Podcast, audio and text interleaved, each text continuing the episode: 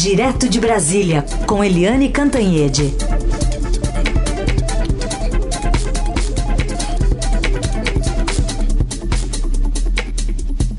Oi, Eliane, bom dia. Bom dia, Raíssa Carolina, ouvintes. Oi, Eliane, bom dia, bem-vinda. Vamos começar falando sobre a fumaça branca, já que agora temos um novo ministro da Justiça e não é o secretário-geral da Presidência, Jorge Oliveira. Pois é, é eu ontem dei antes, dei às 18h07 que o governo, que o presidente Bolsonaro tinha mudado do Jorge Oliveira para o André Mendonça. Na verdade, a minha informação era de que seria o André Mendonça, mas eu liguei para uma altíssima fonte lá no Palácio, aquela mania da gente de querer ser, sabe, é, ter tudo direitinho e tal. E a fonte me tirou e disse: não dá para bancar ainda, mas eu já tinha que era o André Mendonça. E por que que não foi o secretário-geral eh, Jorge Oliveira e foi sim o advogado-geral da União André Mendonça? porque o Jorge Oliveira é excessivamente ligado à família do presidente Jair Bolsonaro. Portanto, ele seria um alvo muito mais fácil uh, da oposição e, e, de críticas. Então, o Jorge Oliveira, por exemplo, o pai dele trabalhou muitos anos, o tempo inteiro, no gabinete do então deputado federal Jair Bolsonaro. O próprio Jorge Oliveira trabalhou no gabinete do deputado Eduardo Bolsonaro foi é, padrinho de casamento do Eduardo Bolsonaro. São muito próximos, são. Sabe aquele primo que a gente tem, que não é de sangue, mas que você chama de primo e tio? Então, são famílias muito próximas. Isso é, poderia causar problemas para o presidente. Além disso, o André Mendonça, ele é, primeiro, tecnicamente mais preparado, porque o Jorge Oliveira, na verdade, era policial e depois fez um curso de direito. E o André Mendonça não. O André Mendonça tem mais credenciais no campo do direito e, além disso, ele tem mais interlocução fora do executivo. Por exemplo, é, dentro do Supremo Tribunal Federal. Então, é claro que o André Mendonça não é um Sérgio Moro, não tem a popularidade, a força, a simbologia de um Sérgio Moro, que é o grande líder da Lava Jato, mas o André Mendonça, pelo menos, tende a não criar problemas. É um homem de absoluta confiança do presidente, é evangélico e inclusive é cotado para uma vaga no Supremo Tribunal Federal quando abrir essa vaga, uma delas agora já em setembro com uh, quando o Celso de Mello, que é o decano, completa 75 anos. Enfim, abemos ministro e abemos também o novo diretor-geral da Polícia Federal. Sai o super experiente Maurício Valeixo demitido e não foi a pedido e entra o Alexandre Ramagem, bastante mais jovem, sem nunca ter ocupado um cargo de superintendente nos estados, mas com grande proximidade com a família do presidente, tanto com o presidente quanto com os filhos do presidente, desde que ele, na campanha de 2018, ele foi o chefe da segurança pessoal do Jair Bolsonaro, então candidato. Então, uh, isso o que valia para o Jorge Oliveira vale também para o Ramagem. Essa, esse excesso de proximidade e essa falta de credenciais, né, porque não é trivial o diretor-geral da Polícia Federal nunca ter sido superintendente, isso pode ser contra ele. Os policiais federais já fizeram um manifesto dizendo que ele não vai ter vida fácil. Vamos, vamos torcer para que dê tudo certo e vamos também acompanhar se o presidente Jair Bolsonaro vai fazer aquilo que já dizia que iria fazer e foi a causa, o, o motivo da saída do Sérgio Moro, que é pegar o telefone e ligar para o Ramagem toda hora para saber quem isso, quem aquilo, o inimigo isso, o amigo aquilo, o filho aquilo outro. Porque, o, inclusive, lá no Palácio, o presidente já se reúne praticamente todo dia com o Ramagem, que era, né, está deixando de ser, chefe da BIM, Agência Brasileira de Inteligência, que é, um, que é um órgão de assessoramento direto do presidente. Colhe informações, tem a inteligência para repassar, para assessorar o presidente da República. Atenção, Polícia Federal não é isso. A BIM é a BIM, Polícia Federal é Polícia Federal. Então, só relatório de inteligência da Polícia Federal só vai para o presidente quando envolve interesse nacional. É, enfim, vamos ter aí um, momentos praticamente calmos, a expectativa é essa no Ministério da Justiça, mas podemos ter é, momentos de grande, vamos dizer assim, sacolejos na Polícia Federal a ver. Muito bem. Então, por enquanto, não temos ainda alguém terrivelmente evangélico no Supremo, mas já no Ministério da Justiça, né, Eliane? Exatamente, porque uma é característica do André Mendonça é que ele é terrivelmente evangélico. Então, mas lá no Supremo tem um ministro terrivelmente experiente, que é o Celso de Mello, que aliás vai se aposentar né, em novembro, quando faz 75 anos, e ele mandou apurar as acusações do ex-ministro Moro, né, Eliane? Exatamente, como a gente, enfim, como todo mundo previa, é, o ministro Celso de Mello, o decano, aliás, eu disse que ele saía em setembro, mas você acertou, é novembro. É, o ministro Celso de Mello abriu o um inquérito para investigar as acusações do uh, então, ainda então, ministro Sérgio Moro contra o presidente da República. Aquelas coisas, por exemplo, dele ter dito que queria ter acesso direto ao diretor-geral da Polícia Federal, aos superintendentes do Rio de Janeiro e de Pernambuco, entre outros, e queria ter acesso aos relatórios de inteligência da Polícia Federal. Isso vai ser investigado e também como é que foi parar a assinatura do, do Sérgio Moro no, no, no documento de exoneração do Valeixo. Enfim, essas coisas todas vão ser investigadas a partir de agora. Mas né, o Celso de Mello estava atendendo a um pedido da Procuradoria-Geral da República, a PGR, que é em duplo sentido: apurar é, as acusações do Sérgio Moro e apurar também se o Sérgio Moro eventualmente é, incorreu em denunciação caluniosa acusando o presidente sem ter provas. Geralmente é o contrário, né? Você primeiro investiga as acusações, quem tem que a, apresentar provas é quem fez a acusação, tem um ônus da prova, e se ele não apresentar, aí sim você abre um processo de denunciação caluniosa. Dessa vez, o procurador Augusto Aras ficou com um pé em cada canoa e pediu para investigar as duas coisas, e isso pode, enfim, sei lá até onde isso pode ir num ambiente político tão conturbado com como esse que a gente está vivendo, com um recorde de pedidos de impeachment do presidente da República, é, um número maior de pedidos do que em todos os antecessores dele nessa mesma fase de governo. É, é muito difícil o pedido de impeachment avançar nesse momento. O próprio presidente da Câmara, Rodrigo Maia, já falou isso e é ele que tem que dar andamento a um pedido desse de impeachment. Né? Mas é sempre desagradável, sempre cria tensão esse nível de insegurança, inclusive para negócios, inclusive para a economia brasileira que está tão machucada, tão ferida nessa pandemia. Eliane, queria que você falasse um pouquinho também sobre essa decisão né, do general Pacelli, que assinou as portarias de armas que, enfim, foram derrubadas né, pelo presidente Bolsonaro. Ele deixou o cargo né, uma semana depois, assunto também que você traz na sua coluna. Na verdade, questionamento, né? O porquê dessa decisão. É, é o título da minha coluna é Por quê, por quê, por quê?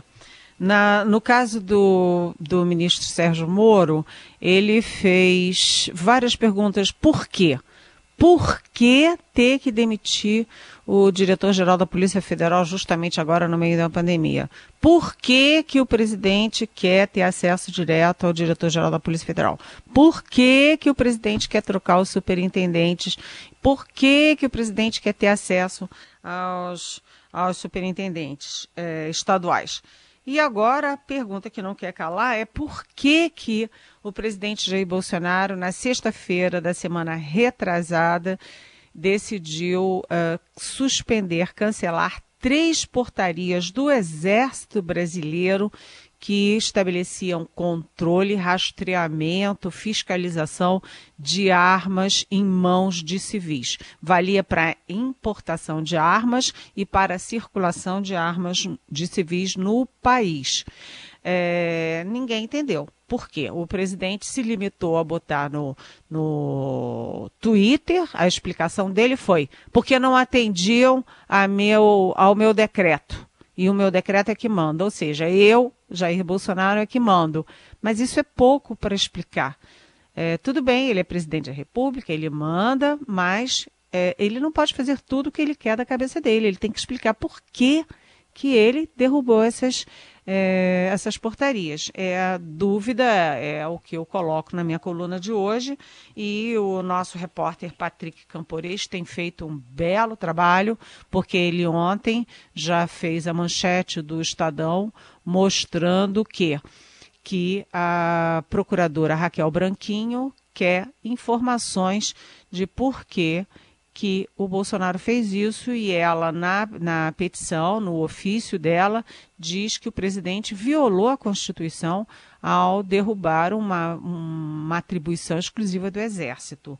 E hoje, o mesmo repórter, Patrick Campores, excelente, é, informa que uma semana depois da revogação das três portarias, ele saiu do cargo uh, de logística do Exército. É o general Eugênio Pacelli, ou Pacelli Vieira Mota, e ele, numa carta, é, coloca toda a estranheza dele e afirma que as três portarias visavam ao interesse da segurança nacional, mas que não visavam ao interesse da indústria de armas, do setor de produção de armas. Ou seja, ele indiretamente está dizendo que entre a segurança nacional e o interesse do setor de armas, o presidente tomou partido. Ou seja, essa história vai longe e a oposição já quer incluir também essa questão nos pedidos de impeachment oposicionistas contra o presidente Jair Bolsonaro.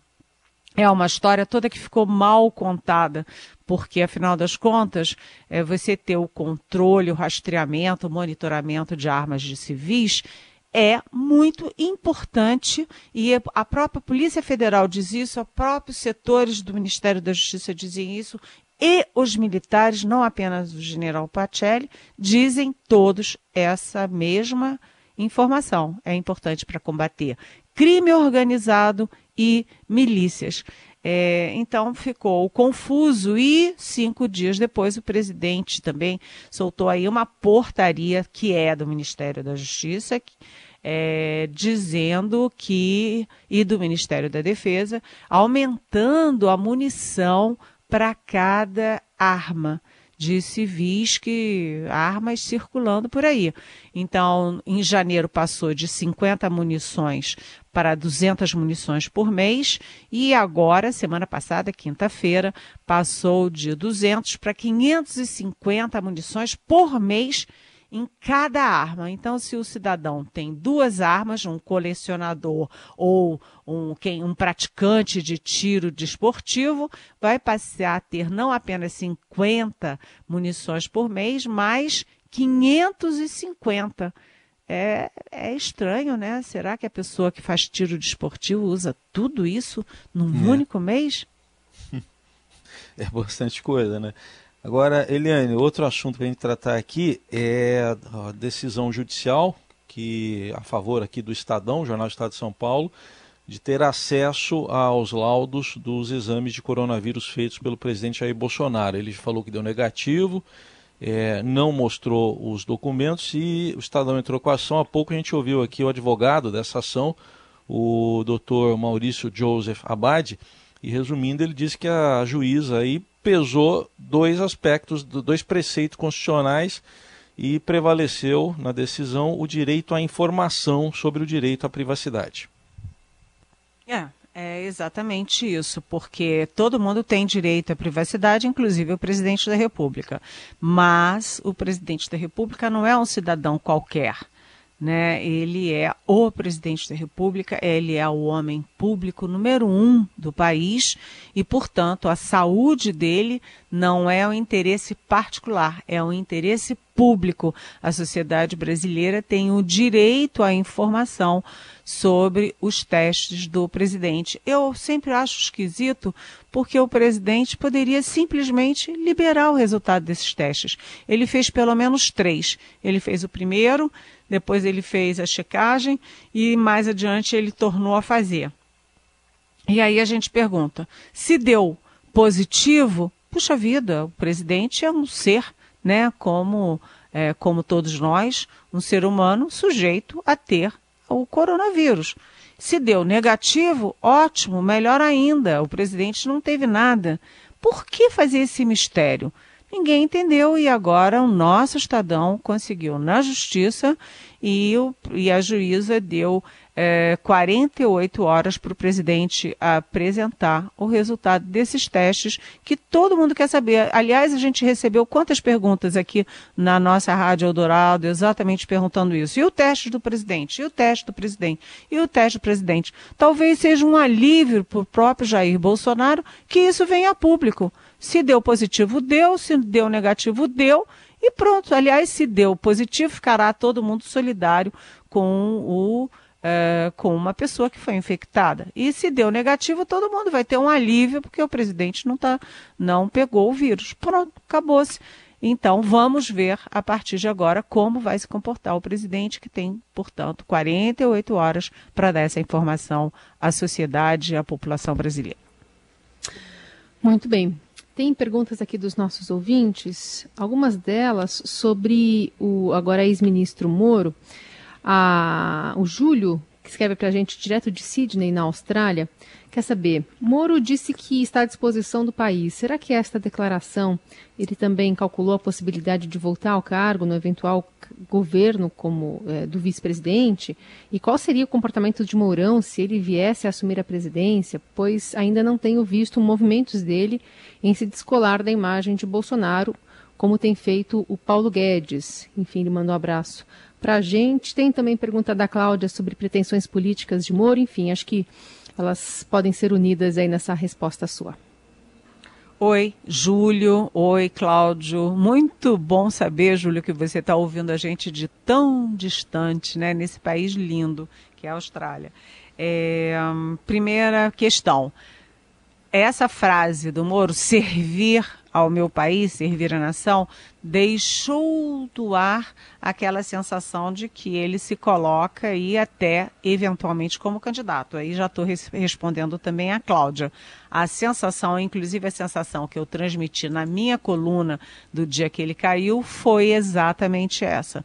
Estou pronto para servir o meu país. Ele pode servir de várias formas né? Ele pode servir na iniciativa privada, no setor público em algum estado, ou pode entrar sim para a política. A política tem dessas coisas. A pessoa diz que não, mas as circunstâncias impõem que sim. Então ele está aí é, pairando no ambiente político como uma opção de candidatura. O, a outra pergunta do Júlio é sobre o general Hamilton Mourão. O general Hamilton Mourão é um homem muito preparado, é um homem que lê muito. Os relatos de fontes minhas são de que ele entra no avião, primeira coisa que ele faz é abrir um livro. Então ele discute muito história, muito é, defesa, estratégia de defesa, ele discute muito é, ciência política.